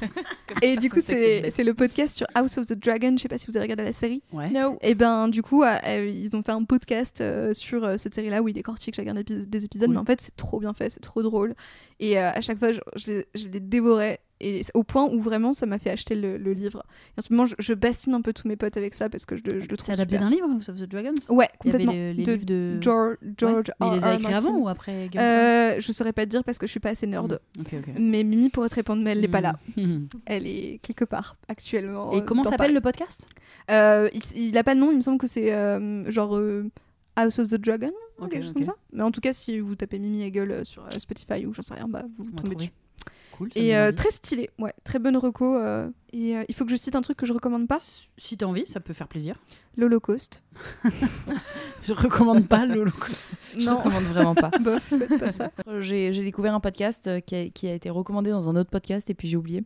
Mais du coup, le- ce podcast en question s'appelle Exologie, une vie de célibataire et c'est sur- c'est un podcast France Culture en 5 épisodes. J'ai écouté que deux épisodes donc je peux pas vous recommander l'entièreté, mais j'aime juste bien le concept. C'est euh, des, euh, des meufs et des mecs qui sont célibes et qui vont vers euh, et, qui, et qui font le tour de leurs ex pour euh, savoir euh, pourquoi ils ou elles sont célibataires aujourd'hui. Trop stylé. Et ouais, c'est assez Tu cool. pourras et... me Ouais, grave. Et c'est vraiment bien, c'est des épisodes de 30 minutes et ils sont très bien construits et je trouve ça grave intéressant et c'est, je sais pas, des trucs qu'on n'a pas l'habitude d'entendre et la démarche elle est quand même cool, genre d'aller, d'aller rechercher ses ex pour dire t'as pensé quoi de moi à ce moment-là, pourquoi on s'est quitté déjà, enfin tu vois, ils font le... Ils, font le, ils retracent un peu leur, euh, leur vie de quand ils étaient ensemble. Je pourrais pas faire ça. Non, moi non plus, putain. oh non, je n'en parle plus à aucun déjà. Alors. Allô? Moi je serais comme ça. Pourquoi tu m'as quitté tu, sais pas, tu sais pas ce que t'as perdu. Ouais, grave, je jouerais pas du tout bien le jeu. Moi, je pense que je serais un peu salée, genre, alors tocard, on trompe toujours ses meufs. Ouais, non, mais grave. Ah ouais, moi aussi je serais, je serais salée. Là c'est très Tu doux. serais un Mais tiers. Je serais un tiers et, et- et honnête. Mais je n'ai écouté donc que deux épisodes, donc je sais pas s'il n'y a pas du, du salé sucré après. Voilà. Mais en tout cas, euh, très intéressant. Euh, ça change. Pour, Bah oui, euh, tu recommandes un podcast. Ouais, t'as C'est vu Cool. Bravo. Franchement. Euh, moi, je vais recommander une série qui est sur Arte qui s'appelle Cher Tendre. C'est une série française euh, qui raconte l'histoire d'un du- d'un personnage qui s'appelle Sacha qui débarque dans un nouveau lycée. Et en fait, on comprend que Sacha, c'est une personne intersexe et qu'elle a été élevée comme un garçon, mais qu'en fait, elle s'identifie plutôt en tant que fille. Et donc, on sent que le passé a été un peu compliqué euh, et que c'est pour ça notamment qu'elle a déménagé. Et en fait, je trouve que la série a des défauts à mon goût. Euh, je suis très très consommatrice de séries et j'apprécie peu les séries françaises parce que je trouve que souvent ça se joue assez mal. Pour moi, celle-là n'échappe pas trop à la règle, ça joue pas très bien. Ça, c'est pour le défaut, mais en vrai, c'est archi intéressant parce que c'est très rare de d'avoir des contenus. Et là, c'est vraiment une fiction sur les personnes intersexes. Euh, et franchement, c'est un questionnement. Enfin, parce, parce que du coup, on apprend aussi c'est les mutilations génitales que ces personnes subissent et c'est vraiment hardcore. À un moment, tu as un cercle de parole de personnes intersexes et vraiment, ils racontent un peu ce qu'ils ce et elles ont vécu. Euh, c'est terrible, c'est vraiment terrible le ce qu'ils vivent, ce qu'elles vivent. Et elle, elle a, Sacha a une petite sœur et tu sens aussi comment tu fais quand tu es la petite sœur de quelqu'un qui qui a des problèmes dans la vie et que comment toi tu trouves ta place alors qu'elle s'adore, les deux sœurs s'adorent, mais c'est compliqué. Enfin bref, je... et puis c'est pareil, c'est compliqué en termes de sexualité puisqu'elle était un garçon, puis en fait elle s'est hum, sentie plus une femme. Mais en même temps elle est intersexe, donc elle a peut-être le droit d'être au milieu. Et du coup, est-ce qu'elle est amoureuse des filles, des garçons? Enfin, il y a un truc vachement sur euh, et le- l'identité de genre et le L'identité L'orientation identités sexuelle. sexuelles, euh, l'attiran- les attirances. Est-ce que t'aimes les filles? Est-ce que t'aimes les mecs? Mais du coup, est-ce que t'es es gay, lesbienne? T'es quoi? Enfin, de sans forcément euh, appuyer parce qu'il n'y a pas forcément besoin de mettre des mots, mais bon, en tout cas, voilà, c'est une série qui est, qui est assez cool sur Arte. Euh, c'est des épisodes de 30 minutes et il y en a 10. Et, euh, Chair, tendre, comme la chair. tendre. La chair, ouais, comme la chair, tendre. Et, euh, et voilà, je, je, je reste pas très fan des, des séries françaises parce que vraiment, le jeu, en fait, le jeu d'acteur, moi, c'est. Et d'actrice, c'est quasiment ce que je mets au premier plan quand je vais au cinéma, avec le scénar. C'est vraiment les deux trucs. Et du coup, j'avoue que dans les séries françaises, j'ai toujours un petit, un petit bémol sur le jeu. Et, et tu disais comment ça se fait. En vrai, j'en sais rien. Je comprends pas non plus. Parce qu'au cinéma, ça me fait pas du tout la même chose. Les films français ne me choquent pas. J'adore. Enfin, Ah putain, moi et en série, j'ai vraiment du mal. C'est une cata. Enfin, c'est très dur pour moi, vraiment. Et t'as regardé Mental ou pas Que j'ai recommandé dans sur le ma podcast liste d'avant. juste après. Mais là, je voulais vraiment des nouvelles quant au jeu parce que je trouve Oui. vraiment que c'est Ah. très bien joué. Oui, tu l'avais dit, effectivement. Donc je vais regarder, ça m'intéresse. Et chair tendre, ça me dégoûte. C'est ce que les gens ils disent quand ils mangent une Ah. bonne viande. La Ah non, mais là, c'est l'idée que la chair est ouais. malléable, probablement. Bien sûr. Mais en tout Je cas, sais. voilà, je vous invite à regarder ça et aussi pour en apprendre un peu plus sur les personnes intersexes, Mm. qui est quelque chose qu'on connaît peu. Et je comprends parce que je crois que j'ai déjà fait des collages euh, féministes sur les mutilés, enfin en disant arrêtez de mutiler les personnes intersexes, c'est pas ça le texte, mais en gros en parlant de ça, et j'avais pas assez conscience de Mhm. à quoi ça faisait allusion, et en fait, euh, ouais, c'est un peu terrible. Mm. Donc euh, voilà, c'est cool. Mais la série après, elle est quand même sympa parce que ça reste euh, une ado, donc tu vois aussi Mm. euh, sa vie au lycée. Enfin, je veux dire, c'est aussi un peu rigolo, un peu léger. C'est pas que hardcore et deep. Mm. Et puis en plus Voilà. c'est Arte, donc on aime bien faire des recos euh, Voilà, voilà. De, de création originale Arte, Ouais. c'est cool. Oui, de ouf. Et ben en tout cas, merci beaucoup d'être venu. Oui, C'était très intéressant comme discussion. Oui, Grave. Bah de toute façon, ouais. En témoigne le si peu de questions euh, Ouais. qu'on a fait, non pas que ceux avec lesquels on. Oula, attends. C'est non, mais tweeté. c'est- Non, mais c'est que parfois, parfois justement, les gros sujets viennent dans les bols à questions. Et là, en fait, Et parfois, on avait, au on a contraire, été ils viennent euh, comme ça, avant comme ça, au galop. sur le parcours des gens, quoi. Oui, et le tout. Et voilà. Et sachez que Charlie a fait tout le podcast avec Minette collée à elle. Ouais, vraiment. Toute le- Je suis venue pour ça. Hein. On m'a vendu un chat, je n'ai pas été déçue. Elle s'est collée comme never. Si les gens veulent te suivre, ils peuvent te retrouver sur YouTube. Oui. Ta chaîne qui s'appelle Les Revues du Monde et non ça. pas Charlie Danger. Non. Et euh, Instagram. Mais quand tu tapes Charlie Danger, on arrive oui, sur les revues du monde. de- dessus. Et euh, par ailleurs, je fais euh, le mini instant promo parce que bah, euh, pourquoi pas, allons-y. Et parce que j'ai fait une grosse pause et là j'ai envie en 2023 de casser les culs. Pas littéralement, en tout cas, euh, pas sans consentement, mais de façon très respectueuse. mais euh, en gros, je vais sortir un, un nouveau, une nouvelle série de vidéos qui va s'appeler euh, L'histoire en gros et qui est un petit peu euh, différente de ce que je fais euh, d'habitude. Alors mes épisodes, c'est plutôt euh, des trucs un peu construits, des vidéos de plus de 20 minutes, et même s'il y a toujours de l'humour et toujours de la légèreté, etc., on rentre quand même dans des questions un petit peu deep. Et en plus, je fais pas de l'histoire en mode bonjour, aujourd'hui je vais vous parler de la bataille de nanana. Alors d'abord il s'est passé ça et ensuite il s'est Mhm. passé ça. En général, j'essaie de toujours problématiser euh, Mhm. les questions qui sont abordées sur la chaîne. Donc euh, ça va donner des trucs du genre euh, à quoi ressemblaient les humains du passé ou des trucs comme ça où vraiment Bien on s'interroge, on utilise plein de spectres de la science pour répondre à la question. Anyways, j'ai complètement dérivé. Et donc là, on va sortir un- une sorte de de série euh, où l'objectif c'est de faire des épisodes ultra courts de moins de 5 minutes qui sont plutôt euh, euh, à destination euh, je dirais de, de, bah, de ma génération ou même de la génération d'en dessous donc ceux qui consomment des ti- TikTok et tout dont je fais partie hein, très un peu plus jeune public. Voilà, un petit peu plus jeune public, mais pourquoi? C'est parce que ça va être un format hyper rythmé. En fait, je sais pas si vous avez connu les YouTube Poop. Ça vous dit quelque chose ou pas du tout? Non. Non, les caca YouTube. a- Ouais, les YouTube. Poop, c'est un, c'est un format de vidéo qui se faisait beaucoup euh, il y a quelques années et encore aujourd'hui, où en gros, c'est des trucs un peu absurdes, avec des cuts et des montages dans tous les sens de plein de trucs, et c'est c'est un type d'humour, moi, qui me fait euh, Mm. très très rire à titre personnel. Et je me suis dit, j'ai trop envie de faire ça, mais euh, en format euh, histoire. Et donc, ça donne, là, on en a fait un sur la Première Guerre mondiale, mais ça part dans tous les sens. Et enfin, je, je, vais, je vais pas vous faire la fronde d'essayer de refaire des blagues parce qu'il faut voir le truc. Ça dure moins de 5 minutes, donc vraiment, vous pouvez y aller. Et, c'est sur YouTube? Alors, ça va être sur YouTube et ce sera aussi sur tous les formats verticaux, donc TikTok et compagnie. Ok, trop bien.